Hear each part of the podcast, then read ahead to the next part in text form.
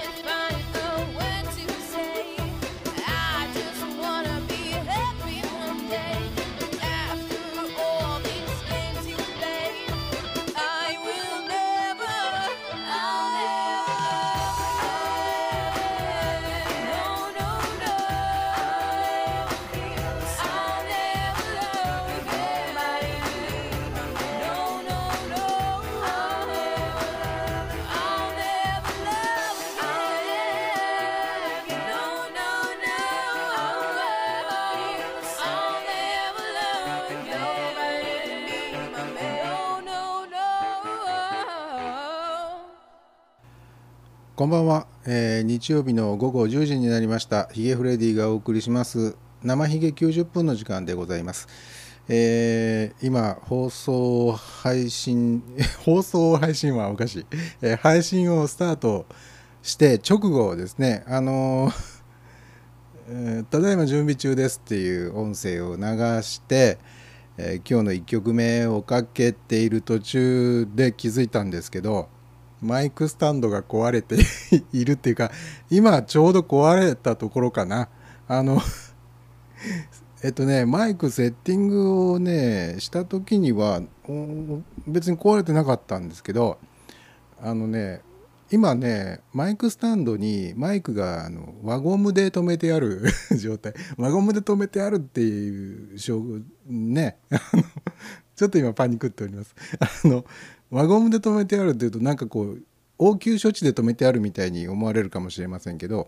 あの僕が使ってるマイクスタンドって、えー筒状になっていてその筒状の中にですねマイクを通してでそのマイクをその筒に固定するために輪ゴムを使ってるんですよ。あの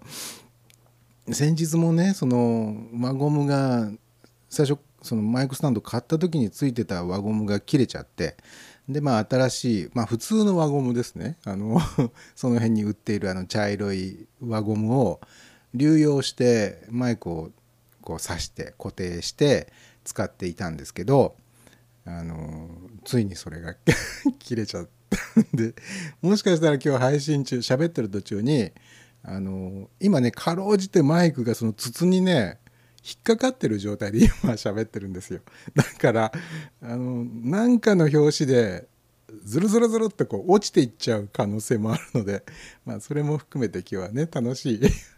えー90分になりそうですね、えー本日もお集まりくださいましてありがとうございます。えーっとミクスラーのチャット欄の方にチルニーさんから着賞あおめでとうございます。えー小倉さんから着艦。えーご苦労様でございます。えー で、チルニーさんから落ち着いてかっこ笑い。ね、本当にね、えー落ち着い、うん、あの、ま、多分ね、落ち着いてはいるんですけどヒヤヒヤはしてますね、えーそんなにあのパニックっていう感じでもないですねまあ日頃からまあこんな感じで、えーこんな感じなんですよ、えー で小倉さんから、えいざという時はマイク手持ちで頑張りましょう」あそうですねあの突然あのマイクがオフになって曲が流れ始めたとしたら多分今マイク抜いてあの手持ちのハンドマイク体制に、多分切り替えてるんだろうなっていうふうに思ってください。えー今日の昼間にね ほんと久しぶりに、え9ヶ月ぶりぐらいに、えーフレディオからポッドキャスト配信。まあポッドキャスト配信自体はそんなに久しぶりでもないんですけどフレディオの中で喋るっていう自分が喋るっていうことをもうここ9ヶ月ぐらいやってなかったんですね。えー僕の肉声で喋る番組ではない番組をまあそんなに頻繁ではないにせよ配信はしてたんですよ、えー今年に入ってからも、えーポッドセーフシャッフルっていう音楽番組をやったりあと、まあ、僕じゃない人が喋ったりね。機械的な人が喋ったりってそういう番組は配信してたんですけど僕がまあこういう生声でフリートークを繰り広げるっていうのは本当90 90分ぶりじゃなくて 9ヶ月ぶりだったんですけどね。まあそれを配信したんですけどあのーまあこのミクスラーの生ひげ90分の中では先週このお話はもうすでにしたと思うんですけど、えー、フフーシュカーね。フー フーシュカーというところから、えー生ひげのアーカイブをポッドキャスト配信できるようにしましたよって話。確か先週しましたよね。ね。でそれをまだあのポッドキャストフレディオの方のリスナーさんにはお伝えしていなかったのでまあ一応知っとかないとなと。えーまああの必ずしもポッドキャストのフレディを聞いてくださってる方が生ひげも聞いてくださってるというわけではないので、ね、あのリスナー数からいくと、えーまあポッドキャストフレディオを聞いてくださってる方のほとんどはこの生ひげを聞いてらっしゃらないと いうことになる。あそうそう。あのねで久しぶりに今日配信してシーサーブログの、えーファイルメーカーじゃないととにかくねあの配信している音声ファイルを何回ぐらいダウンロードされたかっていうね。ダウンロードとあとストリーミングもあれは合算されてるのかな。まあとにかくあのフレディオから配信している音声を何人ぐらいの人が聞いているかっていうカウントをちょっと久しぶりに見てみたんですよ。うーまあシーサーにその機能がついてからまだそんなに経ってないんですよ。半年ぐらいかな。あの再生回数が分かるようになったんですね。それまで全然分からなかったんで、えーなのでフレディオのサイトに、えー左左サイドバーに貼ってあるフィードバーナーというののバナーを見てですね。でそこにあのリスナー数っていうのがカウントされてるんです。でそれを目安にしてああ大体フレディオは今リスナーがこのくらいいるんだなっていうのは大体把握していたんですけど、えーその数がね今までは大体1日あたり110人から130人ぐらいの間でポッドキャストのあのあれは何て何の数っていうんだろう読み込みの数多分ね多分読み込みの数として110から130ぐらいの人が毎日ポッドキャストフレディオのフィードを読み込みに来ているという数だと思うんですけどでその数がですねえっとね今日配信後に見てみたらすごく増えていてびっくりしたんですよね。えっとね今ちょっと確認してみますね。今ねフレディオのサイトを開いああ減ってる 今日の昼間に見た時にはすごく増えててねびっくりしたんですけど今また以前以前並みに減ってるわ、えー135になって。あのね今日の昼間見た時180いくつってであのこれ3を8と読み間違えたのかな？いや確か180ぐらいになっててえーびっくりと思ってこれは新記録だと思ってね。ぬか喜びだったのかな？今見ると135リスナーズって書いてありますね。あそんなもんなのか。でもねあのシーサーブログのファイル管理用のページでねあの再生回数を見るとちょっとこれはびっくりしたんですよ。あの古いえーっとね古いっつっても半年ぐらい前か半年ぐらい前の時点ではだいたいね再生回数が100それこそ30前後ぐらいだったんですね。ところが最えっ、とねここ半年以内に配信した音声に関しては300超えとかしていたんですよ。300回以上再生されてる。まああの人気のあるポッドキャスターの方から見ればたかが300ぐらいって何よって 笑われると思うんですけど、まあ、僕にしてみれば300っていうのはやっぱ多いんですね。ポッドキャストが本当最あの全盛期だった頃はそれはもうちょっとねリスナーの人が多かっただろうなとは思うんですけど、まあ、近年こんなに300超えっていうのはちょっと多いなっていう。でもしフレディオのリスナーが最近そんなに増えているのならばもしかするとねあの昨夜のチルニーさんの「モフサタ」もねやっぱりあのリスナー数すごかったじゃないですか。昨日はどのくらい？80人ぐらい来てましたね。ね。えーまあその前前前々回の300人近くっていうのには及ばなかったですけど昨夜もなな何が起きたの？っていうぐらいダーッとこうリスナー数がミクスラーのねリスナー数が増えていてびっくりしましたけどもしかするとじゃあ またまた同じことですけどフレディオのリスナーも増えているようだし、えー今夜の生ひげはリスナー数もしかしてね告知したこともあるし増えてるんじゃないのって思ったらすごく落ち着く人数でね本当にアットホームな、え雰囲気の中でお送りしております、えーチャット欄にチルニーさんからマイクがスコーンと落ちてあーとかいう生配信も面白い面白いですけどねと。そうですね。まあね。そ,、まあ、それもね、まあ、ハプニングはやっぱり生の醍醐味みたいなところはねありますよね。えーチルニーさんの場合だとあ誰かが部屋に入ってきそうっつって急に音楽が流れ出すみたいなねハプニングが今まで何度かありましたけどもねマイクが マイクが落下するっていうハプニングもまあ面白いかもしれません。えー今夜もおツイッターの方に「ハッシュタグ生ひげ」カタカナで生ひげというハッシュタグをつけてツイートしていただくか、えーミクスラーのチャット欄の方に書き込んでいただきますとこちらに届きますんでご紹介させていただきたいと、えーもしよろしければ書き込みの方よろしくお願いします、えーツイッターの方にね、えーツイートしていただく場合にはあぜひともこう何か一言添えるね人を呼び込むような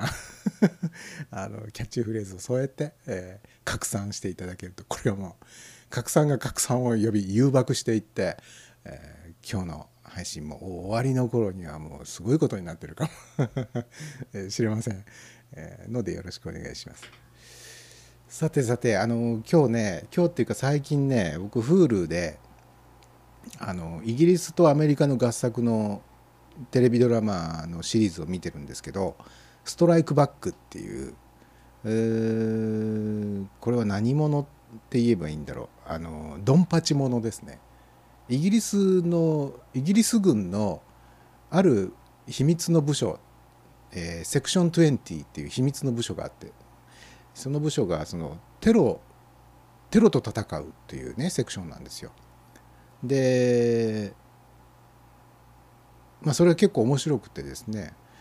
最近ちょっと見てるんですけどその「ストライクバック」っていうドラマがですね、えー、大体ね45分番組ぐらいかな45分1話の番組で、えー、大体ね前編後編で2話完結みたいな感じで、ストーリーが進んでいくんですけど必ず毎毎回ですねセックスシーンが出てくるんですね。でまあうんまあそういうそのスパイものだとかなんとかそういうのはねあのまあロマンスもありみたいなこともあるのでまあセックスシーンもっていうかベッドシーンっていうんですかね。まあ出てくることは出てくるんですけどストライクバックは本当にあのもろに乳首がで 見えるという。あのあそうそうあのチャット欄の方に小倉さんからね「ストライクバック第1話を無料放送で見ました。エロすぎるシーンが目立ちました」まあ確かにエロいシーンは出てきますね。エロすぎるかっていうと、まあ、あの AV 並みのエロさはない。当たり前か。ですけどあの手の、まあ、テレビドラマテレビなのかな。あのこれがねアメリカとイギリスの合作でアメリカの方がシネマックスっていうテレビ局。でイギリスの方がスカイワンっていうテレビ局なのかな、えーまあ、スカイワンって言っても潜水艦の先っちょから飛行機が飛んでってっていうあのスカイワンではないですよ。えー多分ねこれケーブルテレビかなんかじゃないだろうか地上波でさすがにあのシーンはちょっと無理だろうっていう本当もろのセックスシーンですよ。えー時々あの男性の下半身にぼかしが入るっていうねまああそこまでこう堂々と見せられると本当気持ちがいいですね。あの妙にねあのそのシーンを描いてるくせに妙に変にこう描かずに逃げて通ろうとするドラマは見ていてちょっとイライラする時があるんですがストライクバックはまあ気持ちがいいですよ。あの見せるところは見せますよっていうか絶対毎回絶対見せますからご安心くださいみたいな昔で言うあの時間ですよみたいな感じですよね。あの多分それを楽しみに見てくれる人っていうのを狙ってるんだとは思うんですよ。毎回必ず出てきますからね。いや別に今回はそれそのシーンなくてもいいんじゃないって思うんだけど絶対出てきますよ。でまたその例えばね日本のドラマなんかまあ最近はあんまりそういうねおっぱいポロリみたいなドラマはなくなっちゃいましたけどね。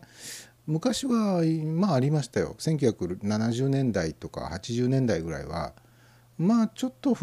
遅めの時間帯に放送されるドラマだったら濡れ場も出てくるしおっぱいも見えていたしっていうシーンは出てくるんですけどそういうあのおっぱい要員の女優さんっていうのはそのセリフもほとんどなかったりまあ、演技力をあまり要求されるような人じゃない人を連れてきてるんでしょうね。あのー例えばあの芸能人水泳大会の騎馬戦で必ずあのビキニの、上の部分がバッと剥がされちゃっておっぱいがポロッて出ちゃうような、まあ一応芸能人って呼ばれてるけどこの人知らないなっていうような人と同じようなね、扱いの本当にあの早くというかそういう人がまあおっぱい見せてましたけどこのねストライクバックの場合は本当にあのちゃんと演技のできる綺麗な女優さんが見せてるんであなんかこうそういう意味ではアメリカ人なのかイギリス人なのかわかんないですけど向こうのそのドラマに出てくる俳優さんっていうのはやっぱり層が厚いんだろうな。男優さんにしても女優さんにしても、まあ、下半身とかその全裸をねあの恥ずかしげもなくというかちゃんと全身見せられますよ。でちゃんと演技もできますよっていう人がいるんだっていう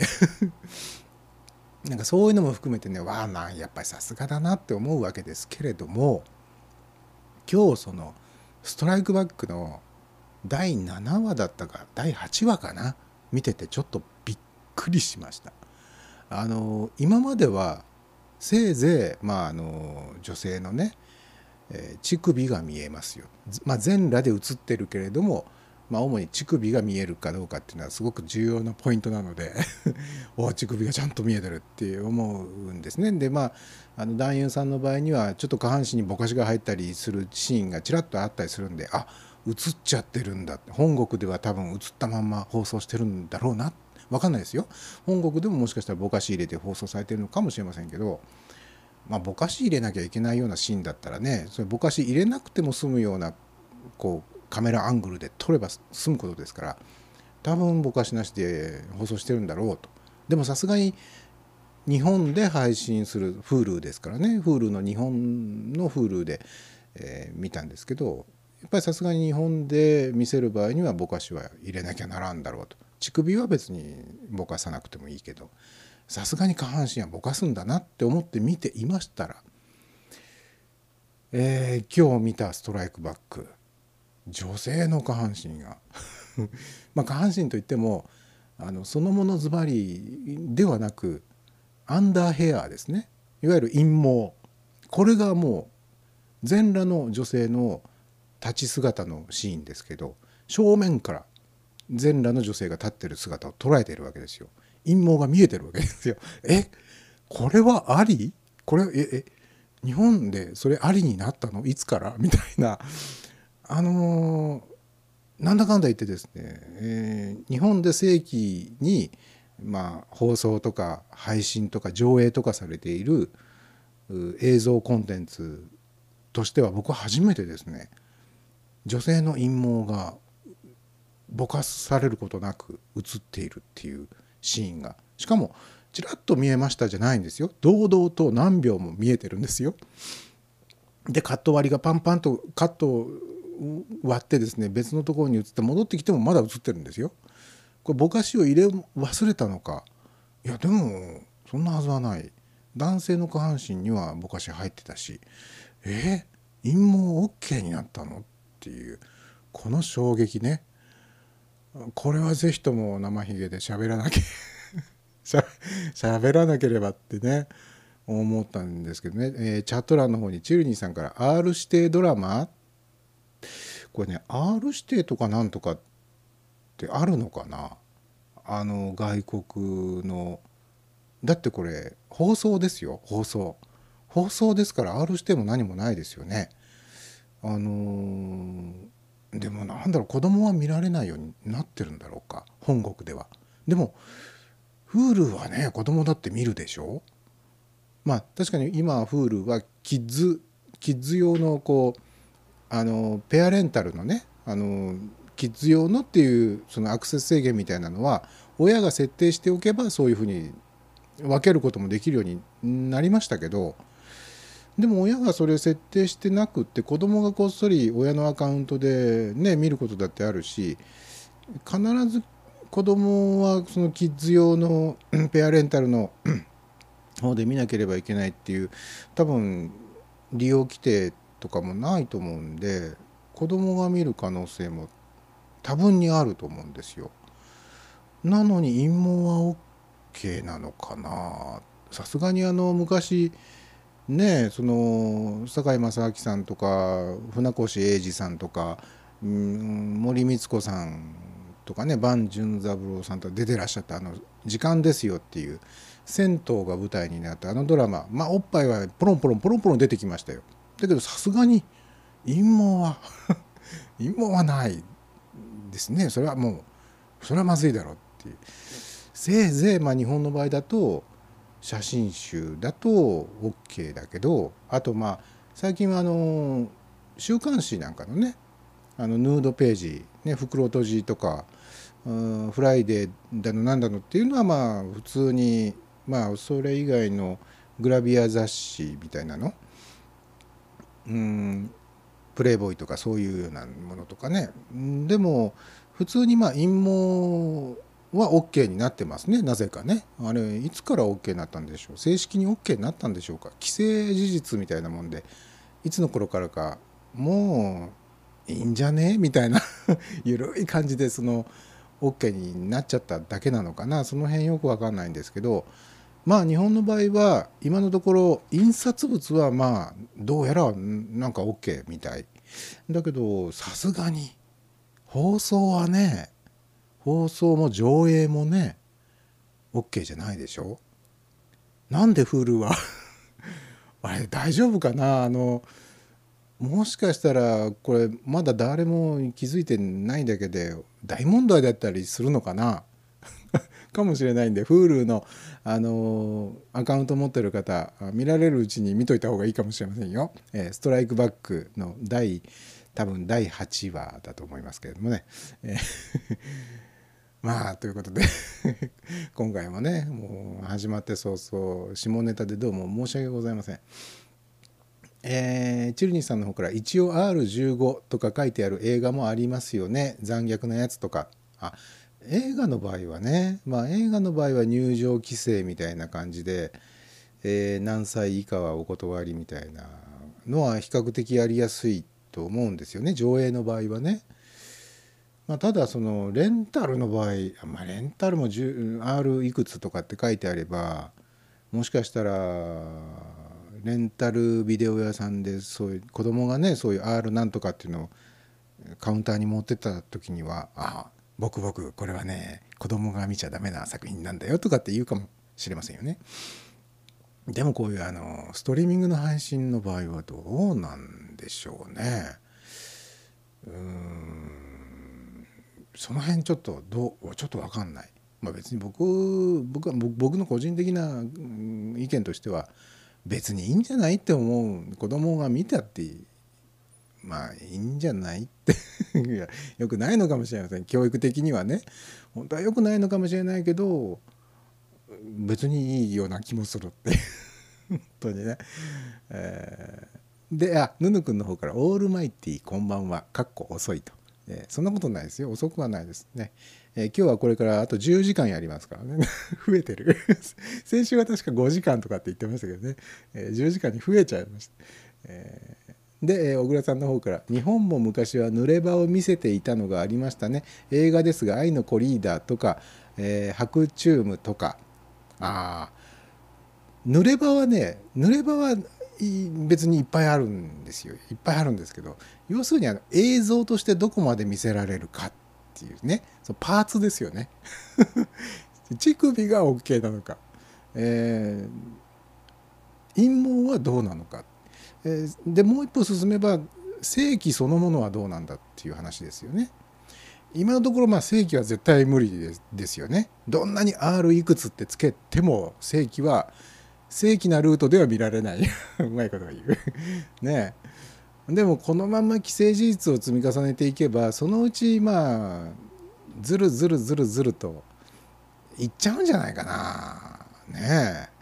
えーあ小倉さんから「上記の作品はもろ見えでした」え本当に？日本の映画館でも？えモザイクっていうかぼかしなしで？えそれあの裏裏ルートで入手したあの愛のコリーダーではなく本当？あれ？そうですか。でもそれさすがにテレビで 放送された時ではないですよね。映画ですよね。映画館での上映でってことですよね。え？映画館の上映で OK だったんですか？それはあのリアルタイムで当時当時はっていうことかな。それともあのリバイバルではっていうことなのかな。ああそうですか。へえでチルニーさんから力説するヒゲフレディかっこ笑い、えーどうも力が入っちゃう。この手の話題はね。どうも力が入っちゃうんですね。これこういうのはあれあの中二病っていうんでしょうかね、えーもうほとんどあのエロモードみたいなところで言えばね中学生レベルですよね。うん、あの男っていうのはもういつまでたってもそんなもんだと思うんですよ。えー自分を自分は違うという人もいらっしゃるかもしれません。一緒にするなと。ご立腹の方もいらっしゃるかもしれませんが あの僕はなんとなくそう思いますね。あのうんそうだな。で、えーチルニさんから「営林で試写して R18 とかに決めるんじゃないの?」うんうんうんどうだろう？まあ最終的なあなんかわ若者が外で騒いでるな。あの最終的にあのこれは R いくつにするかどうかっていうのは営林が決めるんだと思うんですけど多分その営林が決める前の段階でえーあれですよ。あのぼかしを入れるところは多分営林がチェックする前にもうぼかしは入れてあるんだと思うんですよね日本の映画の場合は。あの洋画の場合は多分営林さんが全部やってんじゃないのかな。ここはぼかしましょうとかね昔はあのぼかし以外にもいろんな方法がありましたね。あの不自然にその手前に花瓶を置いてみたりとかってそう下手な合成をして隠すみたいなやり方をしてる映画も見てね笑っちゃいましたけどね、まあ、そういうあのなんかこう隠す、まあ、隠せば隠すほどなんだか気になるじゃないですか余計気になりますよね。その隠してなければもっとすんなりこう作品に没入できるのに気が散ってしょうがないですよね 隠されると。だってそのそなんかその隠してるそのものがものすごい重要なわけじゃないわけですよ。まあ、ものすごくそこに興味があるわけですけどすごく興味はあるけどそのそこに部分その部分に映画の革新があるわけじゃないんで それを隠されると余計悪目立ちして気になってしょうがないね隠さなきゃいいのにねお願い隠さないでって感じなんですけど。で えっとヌヌ君からハートが届いてます、でチルニーさんから「ヌヌさんまた間違えてハート触った」あこれ間違え？間違いじゃないかもしれませんよ。えーで、まっちゃんの方から「遅れました。お邪魔しまんにゃわ」と「あ、えーこんばんは。あ最後までね、えー楽しんでいていただければと思いますが、えーチルニーさんから「さらに力説するヒゲフレディ」本当にね。火に油を注いでますね。自らがね。えー self burning。またうまいこと言う。であの小倉さんから「花瓶で隠すのは日活ロマンポルノでしたっけ?」ああのねそれあのそれはね撮影時にもう花瓶で隠して撮影するんですよね。そうそうそう。それはあの昔の日本のポルノ映画の、まあ、上等手段ですよね、まあ、映すわけにいかないから。あの何かで隠さなきゃいけない。でもなるべく裸体は見せたいっていう苦肉の策がそこだったと思うんですけど僕が見たのは洋画だったんですよ。洋画あの何だったんだろう。あれかな、えーチャタレ夫人の恋人。えあれだったかな。シルビア・クリステルのえーっとなんとか夫人って言いましたよね。えーっとなんえなえっと何夫人？あれ？すごく有名なやつ。ああどう忘れちゃった。シルビア・クリステルのあれ？夫人じゃなかったっけ？あれ？パート3ぐらいまで作られたやつね。えーっとああそうだ小倉さん。エマニュエル夫人。それそれそれ、えーチルニーさんからエマニュエル。これ微妙な違いがありますね。小倉さんはエマニュエルなんだけど チルニーさんはエマニエルなんですよね。ニュエルかニエルかっていう。多分ニュエルの方が正しいと思いますね。えーあそうそう。で僕がね前ねテレビで放送されたそういうあのちょっとエッチな洋画を見てた時にこれはちょっと不自然な花瓶なんだけどって思った映画があったんですよ。で多分それはあのオリジナルのそのフィルムには映ってなくって日本放送用に日本放送用に多分誰かが合成したんじゃないのかなと思うんですよ。昔の映画ってねあの合成するとそのよくわかるバレるんですよね。合成すると画面がちょっと暗くなっちゃうから。昔の技術だからね。だからそういうんであの多分あのバレバレの状態で不自然な花瓶の映像が手前にあるっていうね。のを僕テレビで見た覚えがあるんですよね。多分中2ぐらいの頃に。邪魔だなあの花瓶って思いながらね。そうかでもちょっとびっくりしました。あの「愛のコリーダ」とか「白チューム」とかはぼかしなしで上映されていたとかっていうのはねちょっとびっくり。日本でそんなことは可能だったんですかね。まああのあの海外で上映結構人気でね「愛のコリーダ」も「白チュームも」まあ、特に「愛のコリーダ」でしょうけれども。まあ、クインシー・ジョーンズが曲のタイトルにしちゃったぐらいですからね、まあ、クインシー・ジョーンズがつけたわけじゃないか。あれはあのオリジナルのうーんチャス・ジャンケルっていう人だったかな？が作った曲なんでその人がなぜか自分の曲のタイトルに「愛のコリーダ」「愛のコリーダ」っていうね。あれ全然「愛のコリーダ」っていうあの大島渚の作品とは関係ないと多分思うんですけど。うーんちょっとねあの興奮しちゃいましたね。であのえーっとねえーたたっちゃんじゃない。たっちゃんじゃない。まっちゃんの方から。これは達也だから。たっちゃんかと思って。まっちゃんの方から、えー年末年始の夜中にやるやつね。そう。あのちょうどね翌年来る年が終わってね、えーでもうめぼしい番組が昔は本当なかったですね。最近はあの大晦日から元日の朝にかけてっていうのは結構あの面白い番組やりますよね。でも昔はもう本当にあのエッチな映画をなぜかやって ましたね。なんであのすごくめでたい新年の初鉄発の時にエロい映画をしかも別に今話題の映画とかじゃないんですよ。もう何度も何度も再放送されてるようなあれがねうんなんであのタイミングで放送してたのか分かりませんけどあと「トラック野郎」とかも定番でしたねあの 時間帯に放送される映画としてはね あと「ドラゴン危機一髪」とかね なんだかな本当にあのちょうど僕が中2の頃に流行ってたような映画ですよ。でえーっとね チルニーさんから「そうなの?」えー小倉さんからケン・ラッセル監督も裸の多い作品を結構撮ってますね「白蛇あ白蛇伝説」「白蛇伝説」ケン・ラッセル？あ知らないな。へえあの小柳ルミ子さんがお出になった「白蛇伝」っていうのもあれはちょっとあの小柳ルミ子さんの裸体が話題になりましたね。えーで、えー小倉さんから「愛のコリーダ白チューム」は日本公開時に修正がかかっていたかは分かりません。ああそうか。多分日本では見せられないでしょう。ねえ。日本では無理でしょう。どんなことしてもエイリンはうんとは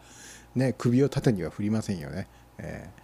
ー。で、えーチルニーさんから「エイリアン」とかじゃなくてなんだろう。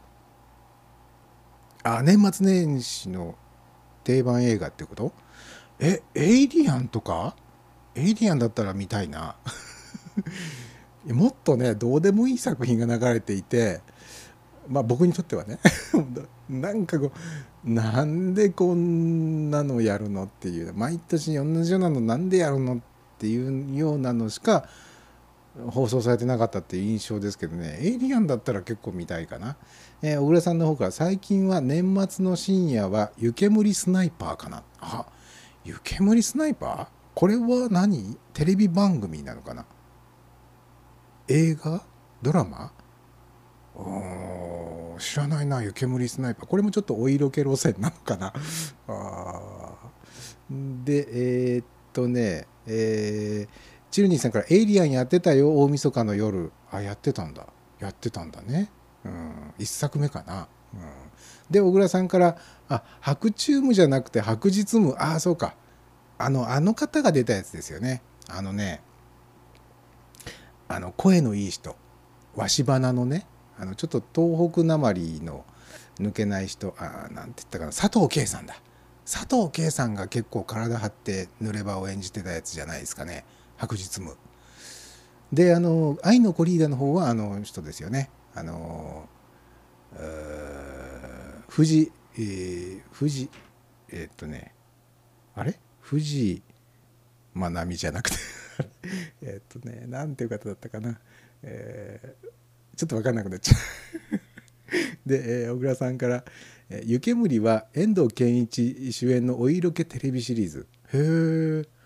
あ龍達也。あそうだ。さすが小倉さん。龍達也さんね。龍達也さんが愛の子リーダーの方ですよね。えー。えーもう本当にね人の名前出てこないいろんなの出てこないかと思うとこんなのがよく出てきたななんていう名前もね、えーあチューニーさんからも藤達也さんとね、えー 本当に皆様に助けていただいて協力していただいてやっている番組でございます。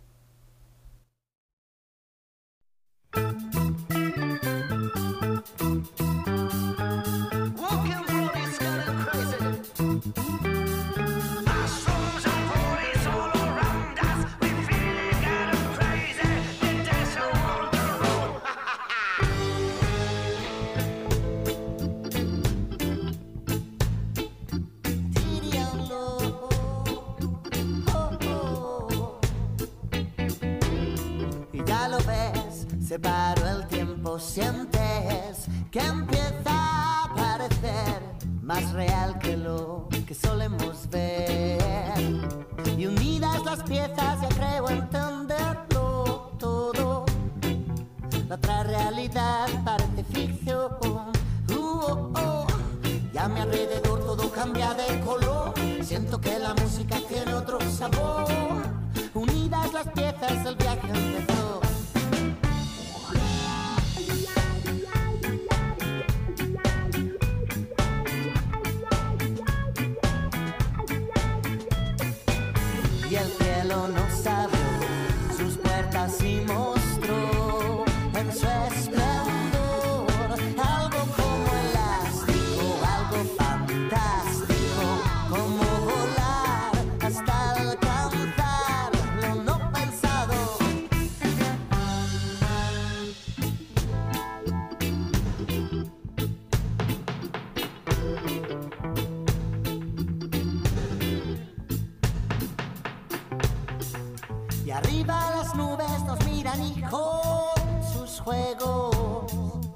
Dibujan sus formas con nuestra canción. Y luego sonó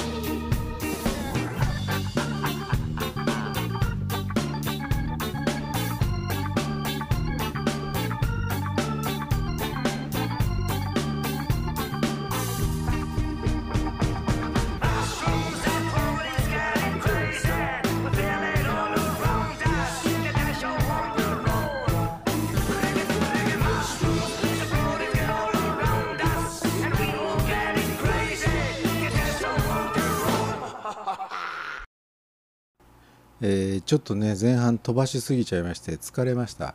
えー今のところマイクの方は落下もせずに、えーちゃんととどまってくれております、えーチャット欄の方にま 本当疲れた、えーままっちゃんの方からスカねスカはお好きですか？スカはお好きですスカ、え今の曲あのチルニーさんも面白い曲ってね書いてくださってますけど、えースカの部分とレゲエの部分がこう交互に構成されているっていうねちょっと面白い曲でしたね。さて、えーまだね今日は何の日をやってないんですよ、えー今日はねちょっとこう駆け足で、え ー今日は何の日はね駆け足でいきますね、え本日は2017年の9月の10日です、え本日は世界自殺予防デー、えー2003年に、えー世界保健機構 WHO と国際自殺防止、国際自殺防止協会がストックホルムで開催した世界自殺防止会議で制定したと、えー世界自殺防止会議の初日が今日だったということですね。えーで本日は下水道の日、えー建設省現在の国土交通省が1961年に全国下水道促進デーとして制定したと、えー2001年に下水道の日に変更、えー この頃からじ、えーえーこの、えー 何を焦っている自分、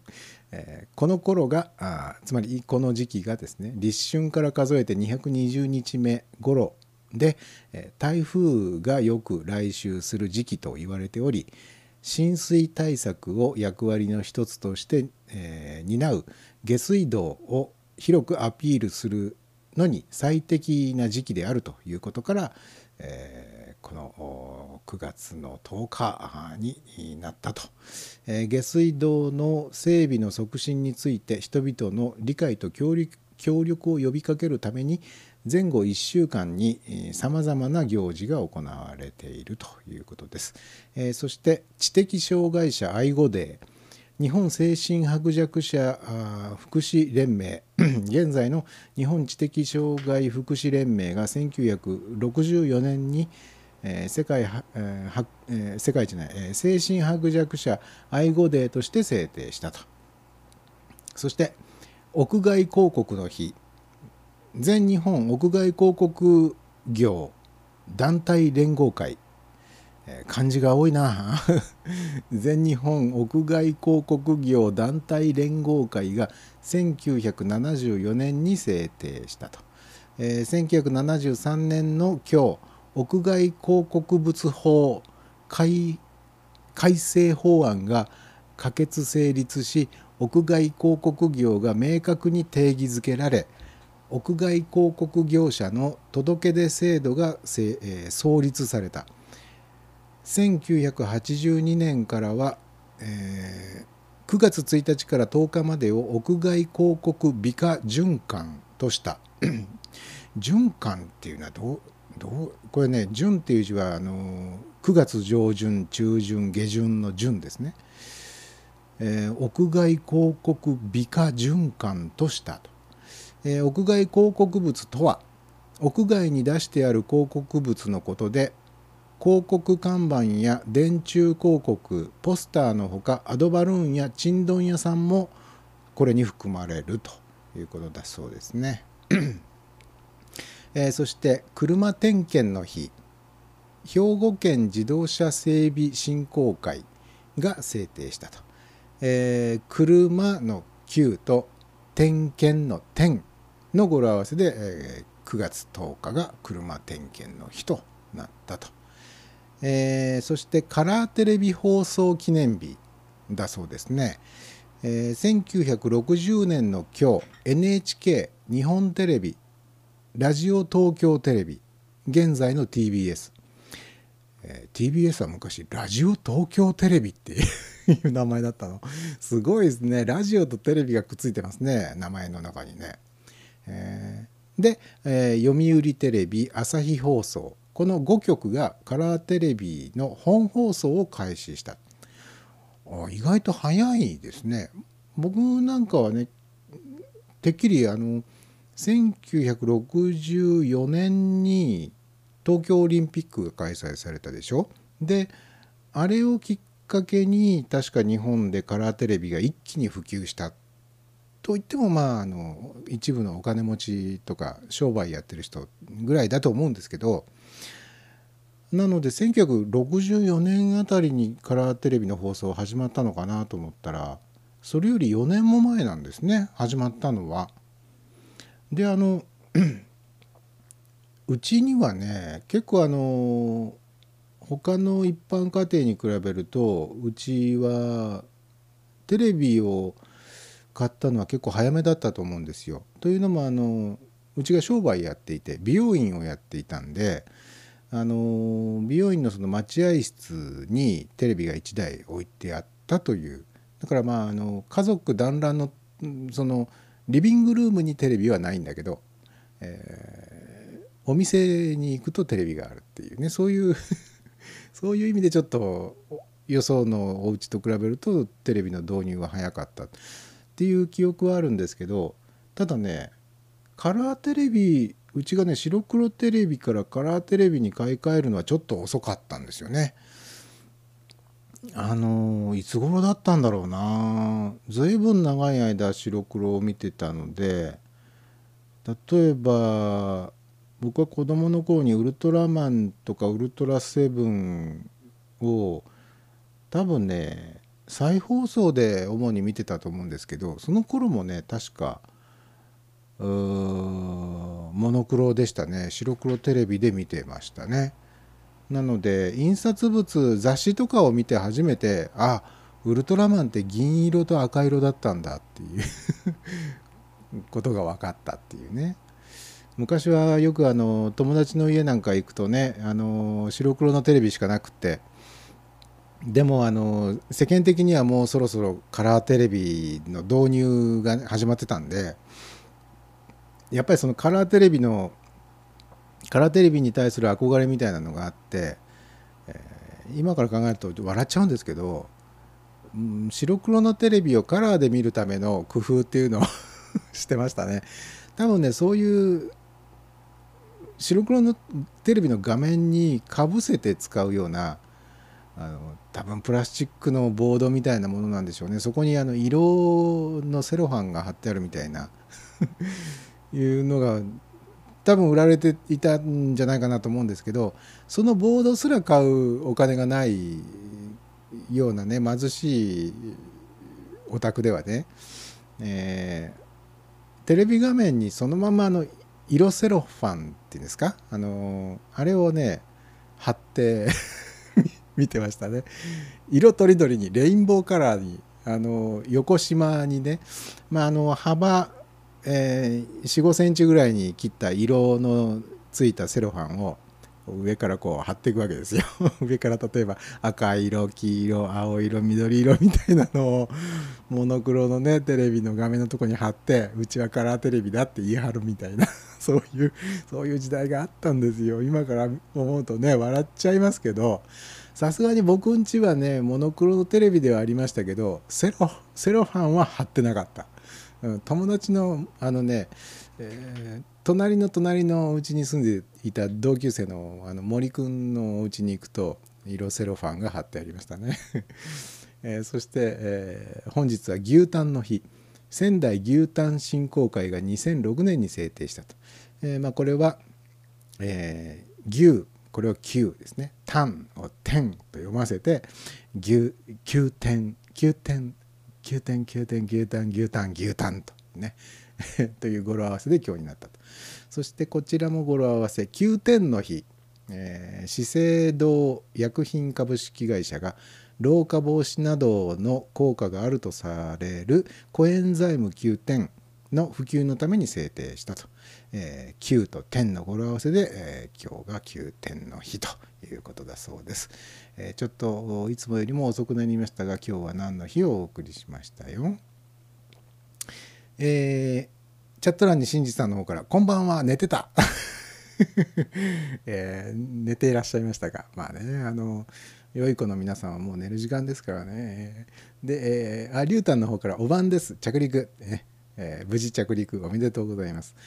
えー小倉さんの方から「かえって見づらくなりそうセロファン」えーあのものすごく見づらい上にちょっとね精神的にね参っちゃう。この不自然なサイケデリックにも程があるみたいな テレビ見てると。もうなんかね気分が落ち着かないですね。えーでチルニーさんから「リューターン」ね、牛タン牛タン牛タン牛タンみたいな感じですね。でリュータンから「チルさん牛」ねえーというふうに、まあ、いつものやり取りが繰り広げられております。Some people they shield you from the truth. Feelings of your foes doesn't matter, but how can I make you love me? Wanna know what you see.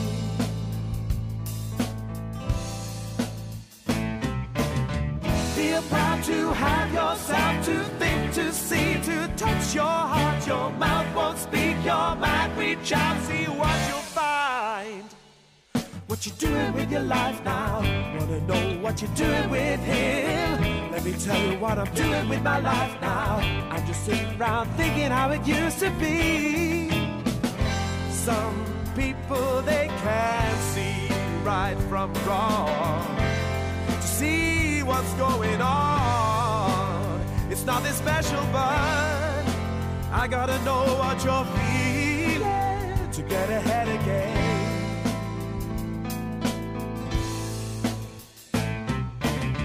Your breath just sucks my life, but warmth don't make I'm just so they don't waste no time. You've grown, so don't have me to blame. What you doing with your life now? Wanna know what you're doing with him? Let me tell you what I'm doing with my life now. I'm just sitting around thinking how it used to be. What you doing with your life now? Wanna know what you're doing with him? Let me tell you what I'm doing with my life now. I'm just sitting around thinking how it used to be.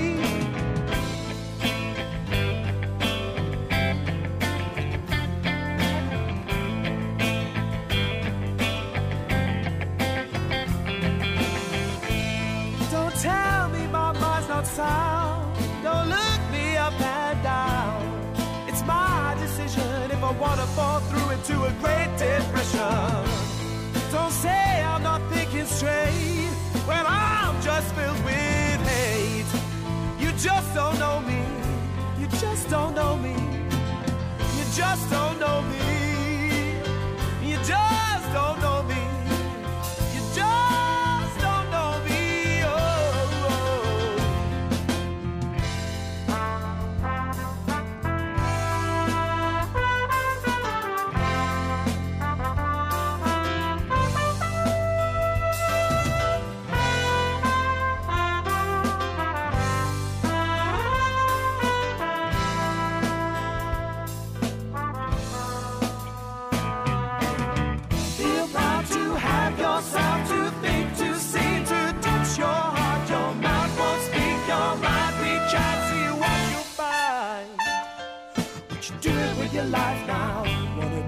What you're doing with him? Let me tell you what I'm doing with my life now. I'm just sitting around thinking how it used to be. What you doing? Wanna know what you're doing? Wanna know what you're doing with your life now? I'm just sitting around thinking how it used to be. What you doing with your life now? Wanna know what you're doing with him? Let me tell you what I'm doing with my life now. Just sitting around thinking about you all the time. えー今日はね番組の冒頭からちょっとこうフルスロットルで、えー陰謀の話とか もう中二病炸裂みたいな感じでね、えー興奮して喋りすぎましてかなり疲れまして、えーあ先週もねなんかあの本当はこれこのネタについて喋ろうかなと思っていたんだけど先週は先週でなんか盛り上がっちゃってね全然あの予定していたことができなかったみたいでまあ最初からね予定っつったってまあそんなものはあってないようなものなんですけれどもうん先週ねえっ、とね太陽の塔についてちょっとねお話をしようと思っていたんですよ。えー大阪の太陽の塔皆さんご存知ですか、まあ、年齢的にね多分ね これあの大阪万博エキスポ70のモニュメントですからうんリアルタイムでその時代にねもう生まれていたとかああ記憶に残ってるなとかっって思われる方ってねやっぱりある程度の年齢以上の人ということになっちゃうと思うんですね。僕自身が1970年の時に小学校1年生でしたからねなので多分その記憶がある大阪万博の記憶あ行った行った覚えてるっていう世代としては多分僕が一番下の方なんじゃないかなと思うんですよ。まあもちろんその幼稚園児とかね当時、えー例えば 5, 5歳とか6歳でもまあすごく鮮明に覚えてるって人もいらっしゃるかもしれないですけど、まあ、僕は当時7歳小学校入った年の、えーあれは多分春から半年間ぐらい秋にかけてかなの期間中に大阪で世界万国博覧会略して万博ってやつですね。これが行われたと。うんと南春夫さんの「こんにちはこんにちは世界の国から」っていうね 曲とかね。でまたあのやっぱり一番鮮烈にインパクト大のね 存在というと岡本太郎さんがデザインされた「太陽の塔」というあのモニュメントですよ。あのわけのわかんないものが両手を広げて立っているあの巨大なモニュメントね。あれのインパクトはすごく強かったんですよ。であの大阪府は、えー大阪府吹田市にある万博記念公園の太陽の塔これ今今でもその当時のまんまあの太陽の塔って残ってるんですね。で僕もねここ数年の間に2回ぐらい見に行きました太陽の塔やっぱり好きなので。でやっぱりねさすがにもう何年経ってるんだろう。1970年だから40数年経ってるわけですよね。47年ぐらいかな。さすがにこう老朽化というかあのーちょっと薄汚く はなってるんですけどでもまだちゃんと立ってるわけですからね。あのコン鉄筋コンクリートでしょ多分ね。鉄筋コンクリートで作られたあの変な形のものがあの形のまんま立っているってだけでもう本当にもう両手を合わせて拝みたくなるような ものなんですよ。うんでまあここ数年以内、まあ、67年の間に2回ほど僕もねこの吹田市にある万博記念公園に行って見に行ったんですけどねでこの「太陽の塔」来年3月から、えー常時公開。まあ今でもね普通に公開はされてるんです。ただ外からしか見られませんよと。あの公園の中にあるんでまず公園に入るために入場料払わなきゃいけない、まあ、入場料払わなくても公園のゲートの外からでもまあ一応見えるんですよ。一応見えるんですけどこうやっぱりねあの麓にまで行って見上げるっていうことがしたいじゃないですか。でそうなるとやっぱりこう入場料を払ってしかも安いですよ。あの万博記念公園の入場料ってちょっとね入場料いくらだったかちょっと覚えてないんですけどこんな安いの？ってまあ特にこれといった何かアトラクションがあるわけじゃないんでまあ安い安くないの？まあそんなものなのかなとも思うんですけどもう気軽に入れる場所ですよね。で、えーその太陽の塔来年3月から内部が公開されると。あのね太陽の塔ってね中がすごかったらしいんですよ。僕はね万博は見に行ったんですけど太陽の塔の中には当時入らなかった入れなかったんですよ。すんごい人で。もう行列何時間待ちみたいな感じだったんで中は見てないんですね。だから一度見てみたいなとは思ってるんですけど今まで公開されてなかったんですよ。でそれが3月来年の3月から中も公開される。ということが決まったらしいです。でえーっとね入館料を徴収するとね中を見るためにね。でそれがね高校生以上は700円小中学生が300円を予定しており、えーその入場料は党の維持管理費として活用すると、えー太陽の塔は1970年昭和45年に開催された日本万国博覧会。あれ？日本万国博覧会だったのか。世界万国博覧会かと思ってた、えーあそうか。バンコクがもう世界っていう意味だから。そうか。日本日本万国博覧会。かっこ万博のシンボルで芸術家の岡本太郎氏がデザイン。万博開催当時は入場料を支払えば内部の見学は無料。あ入場料っていうのはその万博に入るための入場料を払えば太陽の塔の中を見るためには別にお金はいらないよと。そうですね。あの頃いいろんな各国がパビリオン出してましたけど別にパビリオンに入るために別途お金を払わなきゃいけないっていうことでは確かなかったと思いますけどね。でまあ当時は中を内部を見るのは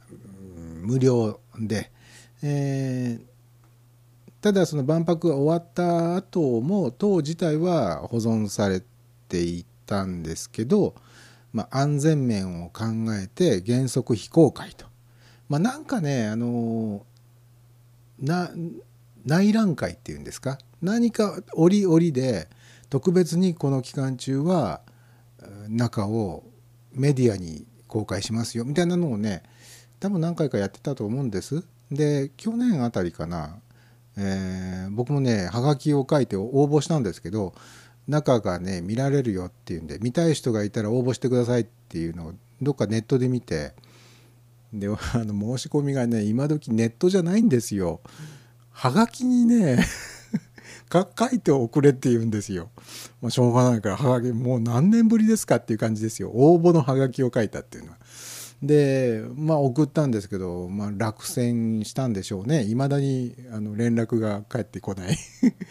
であちょっと悔しいな見たかったなと思っていたら来年から一般公開されるっていうんでまあ公開になったら絶対行きたいと思ってるんですけどで、えー大阪府は昨年10月から党の耐震化耐震化工事を進めており内部のオブジェ、えー生命の木や行方不明となっている地底の太陽なども修復復元、えーそしてそれの完了した後には内部を含めて常時公開を予定しており、えー安全面を考えて1時間あたりの見学者入場者を160人程度に制限する予定だというと。あなるほどねまああんまり多くの人が中に入っちゃうと壊れちゃうかもしれ 知れないあれ結構ね公開当時はあの太陽の塔の腕の中もね腕の中にあるエスカレーターがあってなんかこうビューって先端の方にまで行けたらしいんですよ。であの去年公開された時にはさすがにその腕の中のエスカレーターはもう撤去されてたんだったかな。確か腕の先端までは行けないっていう状態だったんですよね。来年の公開の時にはどうなんだろう。ちゃんと腕の先っちょまで行けるのかな。あとは 万博のあの顔の部分に登れるとかそういうことはないのかな。まあ、あの公開あの万博の当時も顔の部分にまではさすがに行けないんですよ。一般の人はね。ただあの万博開催中にちょっとお騒がせなおじさんが、えーあの太陽の塔の目の部分にどうやってか知らないけど上がり込んでいって目の部分に座っているっていう。あんな地上から何十メートルも上のところのね目のところに座っているっていう写真を見たことがあってあの当時はかなり大きな騒ぎになりましたね。太陽の塔男みたいなね、えーまあ僕はあの来年公開になったらね、まあ、すぐにはちょっとねあの1時間あたり何人までとかっていう制限もあるみたいなんでちょっとこうほとぼりが冷めた冷めた頃に行きたいなで写真ももし撮影 OK なようならばじゃんじゃん撮りたいなというふうにも思いますけどね。でもまあ太陽の塔はね、まあ、内部に入れたらそれは嬉しいですけど外側だけでも本当にねフォトジェニックミスターフォトまあミスターかミスかどうかわかんないですけど 太陽の塔はね。あの正面から見ると太陽なんですけどあれ裏側に回ると月なんですよね。だからあの陰と陽だと思うんですよ。多分テーマとしてはね。まああの太陽の塔はね写真あの撮り始めると本当止まらない。もういろんな角度から撮っちゃうもんね。でまた絵になる。であのちょっと遠くから遠くに離れてあの木が生えている木の枝とか葉っぱ越しに太陽の塔をこう撮影したりなんかっていうのもまたこれ絵になるんですよね。すんごい非現実的なウルトラセブセブンに出てきたエレキングみたいな。感じのねあのボディね。たまらないですねあれはね本当に、えーチャット欄に小倉さんの方から。僕は大阪万博当時生まれていなかったのですが赤く丸いナショナルのラジオがうちにありました。赤く丸いナショナルのラジオ。それは大阪万博にちなんで作られたラジオだったんでしょうかね。まあそうですね。当時万博絡みの商品って結構あったかもしれないな。他にもいろいろあったかもしれないな。うーん。まああの頃のねグッズを集めてる人って結構今でもいますもんね。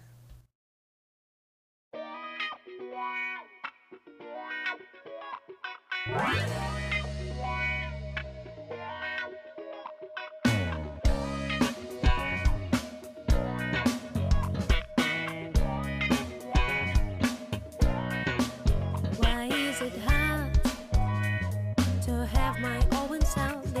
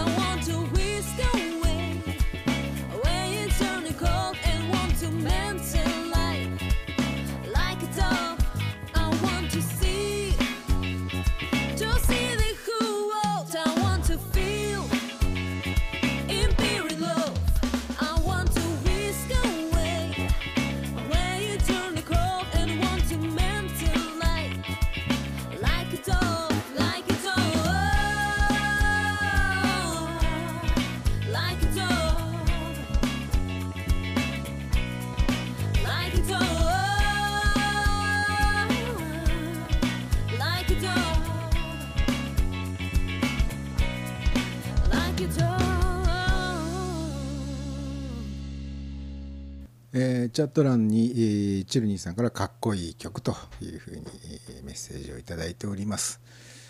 えー先週お話ししようと思っていたネタもう一つありましてねあのフランスのパリだったかな？にあのヌーディスト公演っていうのがねできたらしいんですよ。でその話をね、えー先週しようと思っていてちょっと時間がなくてできなかったんで今週しようかなと思ったんですけど今週もね前半にちょっとあの 下の話で結構盛り上がりすぎちゃったもうまたぞろその手の話かっていうことなんでちょっとこれは急遽差し替えるってね 他の話題に差し替えますけれども、え外国人に聞いた「ここが変だよ日本人」というね、えーテーマでございます。これはねツイッターの方のモーメントに載っていたものですね。えー日本に住む外国人に聞いた日本の変なところっていうのをね、えーこれいくつぐらい上がってたかな？10個ぐらい上がってたかな、えーまず1つ目いま、未だにファックスマシンを使っている。これが変だなと外国人から思われている。ね。日本はテクノロジーの先進国なのになんでまだファックスマシンを使っているんだろう？という声があった。うん。もう今やあれなんでしょうね。ファックスっていうものがレトロなもの扱いになっちゃったってことことなんでしょうね。でもまあ僕なんかはそのファックスっていうものがなかった頃を知っていて途中でまあファックスっていうものが世の中に出回ってきてね、まあ、それ以前も多分まあ、大昔からファクシミリの原理を利用した何かは多分あったんだと思うんですけど日本ではあまり普及してなかったですよね。電話回線を使って画像というかあ、まあ、画像ですよね画像を送信できるなんていうね画期的なその画像は文字である場合もあれば地図である場合もあれば、絵である場合もあるしっていうようなねまあその白と黒を5番の目のようにこう区切ってそれをまあ白か黒かみたいなのを信号で送るんでしょうね。音にしてね。ファックスそういえばそうだなと。もうね僕はここ何年もファックスは使ってないですね。昔サラリーマンをしていた頃には会社であの原稿のやり取り原稿をやり取りする時にはファックスを使ってましたね。えーまあファックスかもしくは手書きの原稿をあのメッセンジャーを走らせて メッセンジャーを走らせるっていう時代ですからねメッセンジャーって何？って言われそうですね。昔はいたんですよすごい書書類なんかをねバッグに入れて今でもあのメッセンジャーバッグっていうのがファッションのグッズとしてねあのよくあるでしょ？メッセンジャーバッグあの背中にたすき掛けみたいにしてねあの物が入れられるバッグのこと。をメッセンジャーバッグっていいでしょ？まああれに、まあ、昔は書類を入れてまあオートバイなり自転車なりでこうバーッとこうね書類を A 地点から B 地点に運ぶっていう人たちメッセンジャーっていうのがいたんです。よ。で僕が勤めていた会社もメッセンジャーを1人雇っていてで彼の場合にはあのバイクとか自転車じゃなくて公共交通機関で届けてましたね。その辺ちょっといわゆる普通のメッセンジャーというのとイメージが違うんですけど、まあ、そういうふうにあの、まあ、ファックスで送るか書類紙の書類をそのまんま持っていくそれで持って帰ってくるっていうそういうすごくアナログなねまあファックスの場合はアナログって言えるのかな。でもデジタルじゃないからアナログか、そういうやり取りがね普通でしたけどね。まあインターネットが普及した後は E メールですよ。E メールで画像も添付すれば済んじゃいますしね。まあ、テキストのデータもそのまんまコピペできるような形で送受信ができるわけですからこんなに楽なことはない。昔は手書きの、えー文字原稿を社食の人が打ってましたからね。文字にしてましたから。その二度手間が省けるわけですよ。文字原稿をそのビジュアルとして受け取るんじゃなくてデータとして受け取るわけですから。そのまんま文字情報として何かに、まあ、貼り付けるなり何なりできるという便利な時代になりましてね。今じゃあファックス。多分あの一般家庭でうちにはファックス機能のついていない電話しかないですよっていうお家よりもあうそういえばうちの電話機にはファックス機能もついてるわという人の方が多いんじゃないのかなと思うんですね。で僕はあのちょっとへそ曲がりなもんでうんどうせファックスなんか使わないんだから、えー電話機の機能しかついていない電話機が欲しかったんですね。で家電量販店なんか行ってね電話売り場なんか行くとですね電話専用機ってまあないことはないですよ売ってるんですけど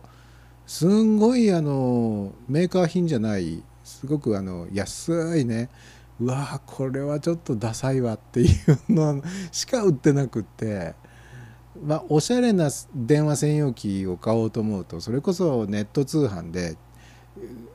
すんごい高くなっちゃうんですねかえって。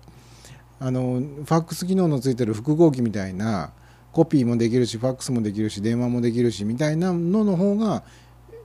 かえって安安上がりだったりするっていうね、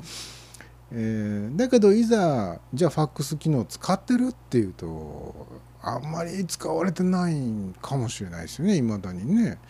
えーチャット欄にヌヌ君の方からまた間違えてハートを押す。やっぱり間違いだったのか、えー間違いがこれ度重なっておりますね、えーで同じくヌヌ君から請求書とかファックスじゃなきゃダメだったりするからな。あそうなんだ。いまだにやっぱりファックスじゃなきゃ困りますって言われることがあるわけね。まあ業種によってはとかそういうあの送る書類の種類によってはまだまだファックスありきっていうところもねそれあるかもしれません。僕もね時々ね何かの時にねこれはファックスで送ってくださいって平気で言われてえーって思うこと。E メールじゃダメですかって思うことがあってねいや E メールじゃなくてファックスでお願いしますって 言われると昔使ってたファックス付き電話機を押し入れから出してきて もう何年かぶりでこれ使えるのかなとか思いながら、えーファックスの送信をしたりね。あとは